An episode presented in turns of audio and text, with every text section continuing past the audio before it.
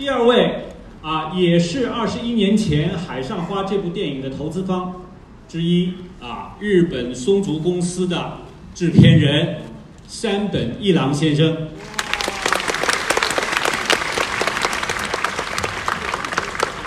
啊，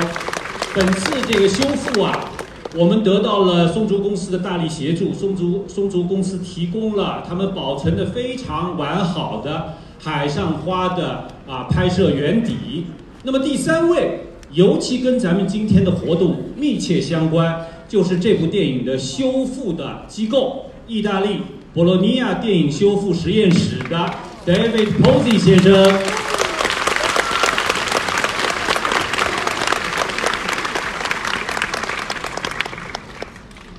好，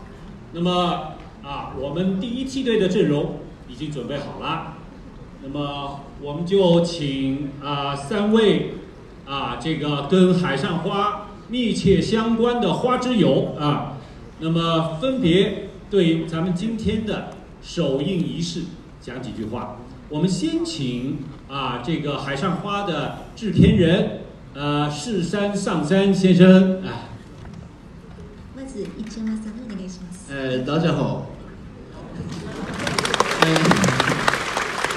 そう、えー、sorry, I can speak, only speak in Japanese. Sorry. えーえーえあすみません日本語で。ーはい。えっ、と、じゃあ日本語で話します。あはい。えっ、と、実はちょっとあの今回あのえっ、とあの本当にあの上海の皆さんにこれをお見せできるというのはすごく嬉しく思います。嗯，那首先呢，今天能把这部片子带给上海的观众，觉得非常的喜悦。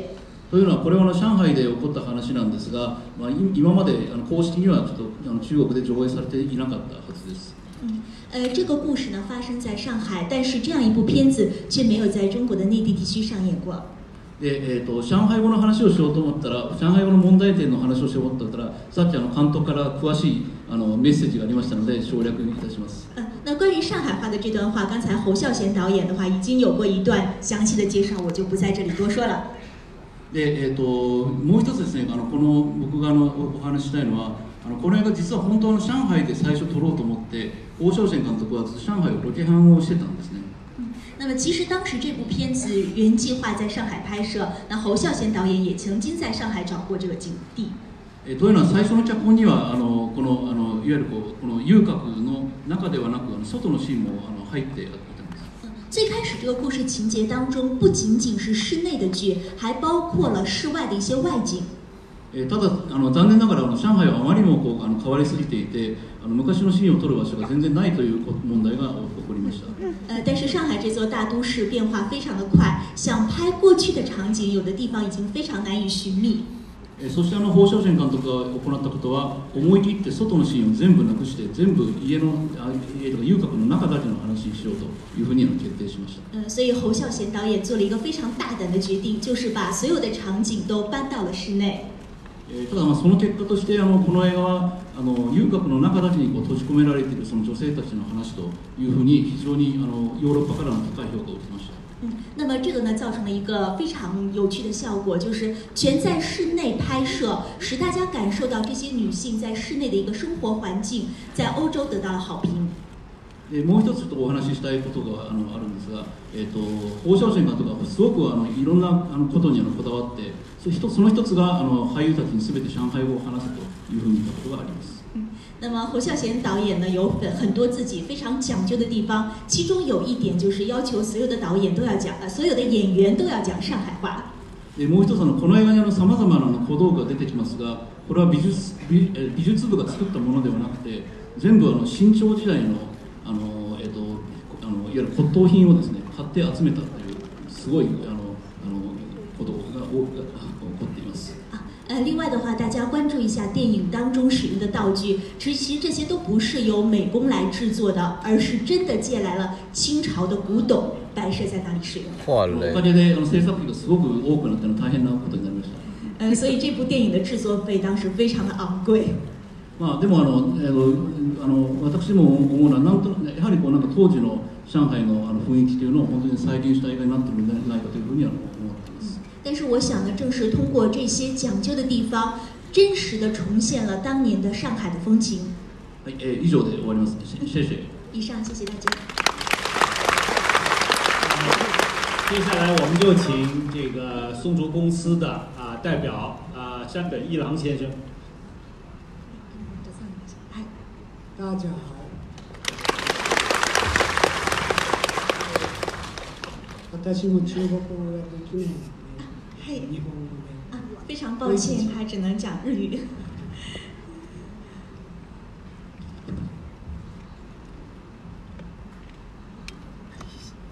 松竹は上海国際映画祭ジャガーレクルト修復ラボのキネテカボローニャに感謝いたします。呃，首先，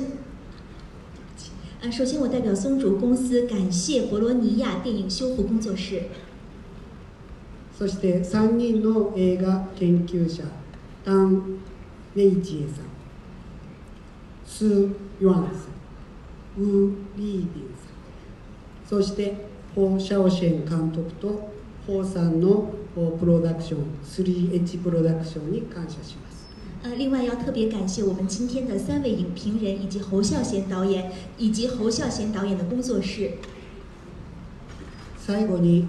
今日見に来てくださった皆様にお礼申し上げます呃，最后向今天到场的各位观众表示诚挚的感谢。谢谢大家。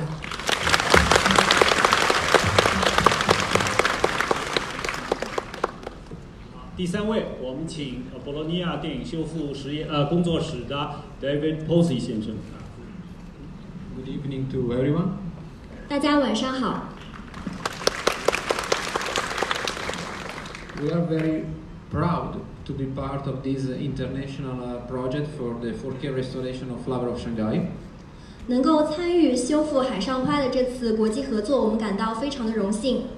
And we are extremely grateful to the, to the sponsor, Jaeger LeCoultre, to the Shanghai International Film Festival to host this premiere. 我们尤其呢非常的感谢上海国际电影节，感谢这次首映，也感谢所有相关的工作人员。L- Let me say something uh, technical about the restoration. 我想和大家聊一聊电影修复的一些技术。 The 4K restoration was made from the original elements, from the original 35 elements. 电影修复的原材料呢是一开始拍摄的三十五毫米的原始胶片。 and the elements uh, were digitized in, in Hong Kong in, uh, in 4K. 那这个原始胶片呢被处理成 4K 的格式。Then uh, the digital restoration was performed in Italy, 之前一部呢是在香港完成的，然后在意大利我们进行了这个 4K 的修复工作。and, and finally the color correction was done in Hong Kong and in Taipei in, uh, in um, collaboration with the cinematographer Mark Li Ping and with the director Wu Xiaoshen. 那最终的一个调色是在香港以及和一些机构合作完成的。I like to thank you very much, uh, the cinematographer, the director, because uh, they were very collaborative, and very helpful to do the restoration. 我想感谢所有合作方的负责人，他们呢为这次电影的修复都做出了巨大的贡献。And last but not least, I have to say that we pay a lot of attention to respect the original spirit and the original look uh, of the film, as it was when the film was released, was produced. Because the risk with the actual, uh, with the modern digital technologies, is to do something too much modern, too fake, is fake, and this is why I think it's important not only having a very right historical and philological approach. 那最后呢，我想说的是，在做这部电影的修复过程当中，我们是非常关关注，也非常去尊重这个电影原有的这种质感和当时的一种呃速度啊、感觉等等，来做这个电影的修复工作。呃，现在呢，这种数码修复。技术呢，有时候会让我们做的过头了，那样出来的效果就会太假，失去了一种历史感和原本的感觉。And it's a big pleasure to us after months of hard work to be here and to see a lot of people watching the restoration and I really hope you will love it. 在经过好几个月的努力工作之后呢，今天能够看到那么多的观众在现场来看我们修复过的这部电影，我感到非常的开心，希望大家喜欢它。Thank you very much. 谢谢。好，我们呃感谢呃再次感谢三位呃在台上的呃这个海上花相关的啊三位重要的啊客人，那么请三位就坐。呃，接下来我们会有一个简短的啊本次首映式的第二部分的内容。我们首先有请上海著名作家《繁花》的作者金宇澄先生。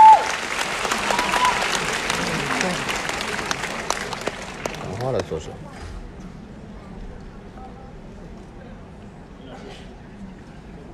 啊，第二位，我们请上海的啊著名的青年影评人，呃，红魔，呃，主编之一啊，吴礼斌先生，网名 Look。啊，这个啥？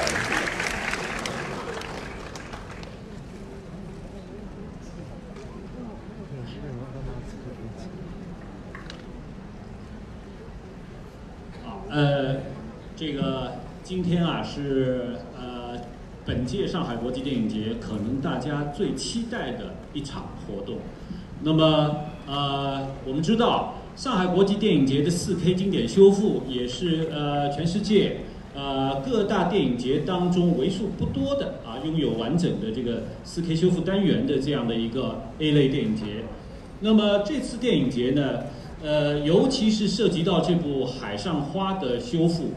我们事后回想一下，最近这几个月啊，实际上是四地的啊，全球四地的啊，这个人员围绕着这部片子。首先是在上海的上海国际电影电影节的啊《海上花》修复小组的工作人员，第二是在台北的侯孝贤导演和这部片子的摄影指导李平斌先生。啊，他们两位就是关于这个调光调色的这方面的问题啊，这个博洛尼亚的电影修复工作室直接把这个呃这个数码文件传到台北，然后两位在台北看了以后给给予指导的意见，然后当然就是意大利博洛尼亚的电影工作修复室，还有就是咱们日本东京的啊松竹电影公司，所以说有了四方。的合力，那么经过这个近三个月的努力啊，有了今天的这样的一个成果，那么是值得啊大家欣慰的。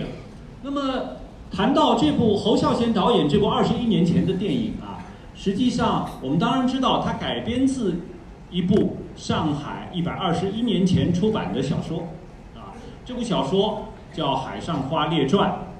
这部小说一八九二年。以中国文学史上啊，也许是第一部现代文学期刊的样式，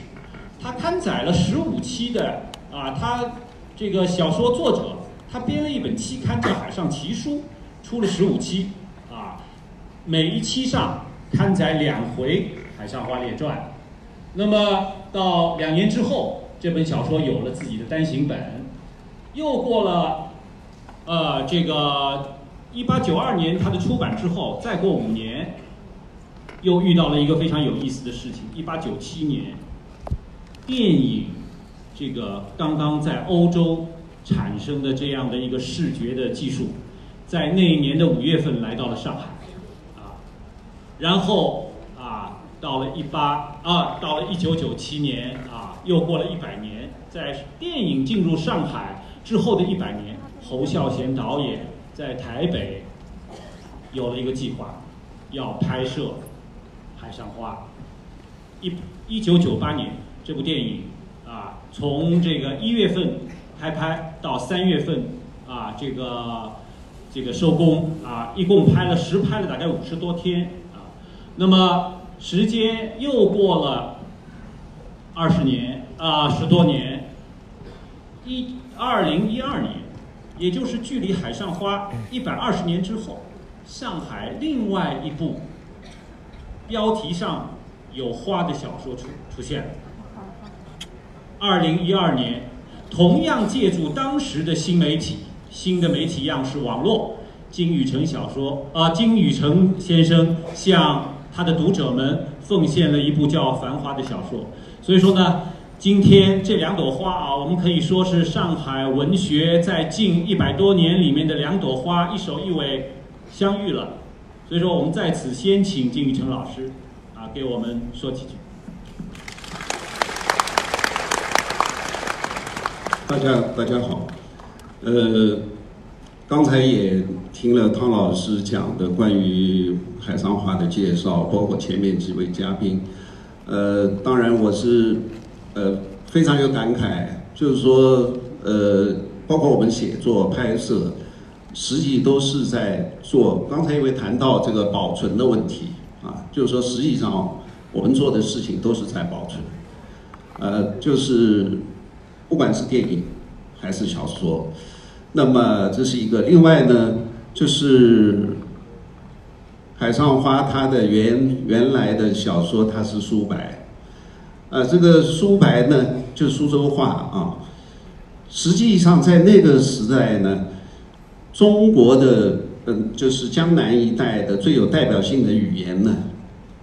呃就是吴语对吧？吴语的代表就是苏苏州话。啊那么等《海上花》，我们看了这个电影结束之后没多少时间，吴语的代表就变成沪语了，啊，因为上海崛起了，啊，就是说在《海上花》的这个时代，呃，我看那些旧书里面就在说，就是苏州所有的大户人家是不愿意让子弟来上海的，啊，上海是个最坏的地方。对苏州人来说，啊，苏州的那个呃，包括乡绅啊，包括呃大的大官呢，啊，子弟都一定要在在在苏州啊。苏州因为有文化，上海呢因为有四马路啊，所以呢，这个电影里面是描写了这一段。但是后来，呃，就辛亥革命了啊。辛亥革命的时候，上海有一个老先生叫包天笑先生。啊，说苏州因为成立民国政府，需要公务员，需要苏州最优秀的子弟，但是发现苏州最优秀的人全部在上海，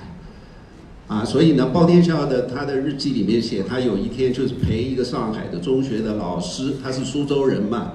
就拽着他到苏州去报公务员，就民国政府。啊，就说明什么？就说明上海这个地方的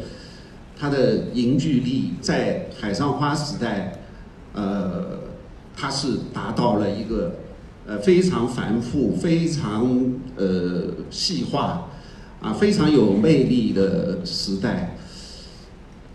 那个海上花，我记得第十章里边有一个洪先生，叫洪洪洪什么清啊？洪先生，哎，洪善清。洪善清说了一句话，啊，意思说，呃，官人呢，呃，官人就是我们这里的女孩子啊，说官人呢，呃，不会，不会靠一个男人的，啊，不会靠一个客人的，客人呢，也不会做一个官人的，啊，他说是在这么说，实际包括四马路，包括妓院，啊，都是都都是花钱嘛，办事情。但是实际上，我们看整个海上花，它是都是牵涉的，就是人的情感，啊，它是侯导他的那种，呃，这这么长的长镜头，他是把这么一些，呃，我们或者说我们认为当下也有啊，啊，我们喝酒吃饭，非常无意义的这些应酬，就这么保存下来，呃，这种这种。实际上，只要过了一段时间，就等于我们看十年前一个饭局录像，你立刻就会，你根本忘记了，啊，忘记了就是意思就是说，认为它无意义。啊，比如十年前一个同学会有一个录像给你看，你肯定说我完全忘记，但是一看你就呆住了，啊，因为我当时怎么会是这样呢？当时，呃，某某人这样，某某人那样，所以这个都是起的作用。小说也是，电影也是。啊，包括导演他是用油灯啊，啊，小说里面写的是叫保险灯是吧？就是一种非常没有油烟的油灯，就是美美那个那个那个美国的还是英国的那个那个新的油做的，不是我们过去的菜油灯，啊，这些东西都是复原，包括包括那个那个非非常多的光线啊什么这方面，它它起的这个作用，实际和小说是一样的，就是尽量的把这一块保存下来。如果《海上花》没有这一部小说，可能这一块的生活就我们永远，我们也没有办法修复，也没有办法保存。啊，谢谢。呃，大家都说啊，要看一八九零年代的饭局。如果想知道，要看《海上花列传》；如果想知道一九九零年代的饭局，请大家翻阅《繁花》。接下来呢，我们的时间可能不太够，但是呢，我们今天这位啊，上海青年影评人有很多话要讲，我想请 Look。呃，因为你是可能大陆的影 青年影评人里面很少有的亲自采访过侯孝贤导演的，而且向他表达了自己的羡慕之情的啊，倾慕之情的啊这样的有幸啊人士，你能不能用不超过五句话，向在场的各位影迷侯孝贤导演的粉丝们讲一讲，如果今天我们在啊这里。看这部《海上花》，有哪五个要点，或者六个要点，或者十个要点，是你推荐给他？好吧，因为我们时间有限。我我五点比较困难，我就我就讲一下，就是说，呃，我觉得这是华语电影史上一部登峰造极的一部关于这个空间调度的一个电影。大家可以注意一下侯导是怎么利用空间的。他怎么用这个封闭的这个空间？整整个电影都是封闭的一个空间。它这个封闭空间有什么样的意涵？大家可以注意一下。还有一个，他怎么用一个纵深的一个空间呢？它是一个段落镜头，但是默片时代就有段落镜头了。但是默片时代的那个都是舞台的平面化的，它是怎么用纵深的？就是它，它比如说用油灯啊，前面一个油灯，后面一个油灯，就纵深感就出来了。还有人与这个空间的关系，比如说他。黄翠凤、呃，沈小红、呃，张慧珍这些角色，大家可以注意一下，这个李嘉欣扮演的这个黄翠凤，她这个空间就跟沈小红他们这个空间不一样，她这个玻璃的颜色，她整个装置就不一样，跟她本人的性格其实是有是有关系的。还有她在一个空间里面有很多多多义的那种表现，她前景里面可以有一场戏，后景里面也有一场戏，两场戏可以可以同时发生的。我觉得这这个各方面的非常丰富的一个空间表达吧，我我没有看到第二部华语电影有这样精彩的表现。好，那么我们今天啊这个简短的呃首映的呃开幕式就到这里，谢谢诸位，请大家啊接下来欣赏侯导的这部啊华语电影史上非常重要的影作，谢谢。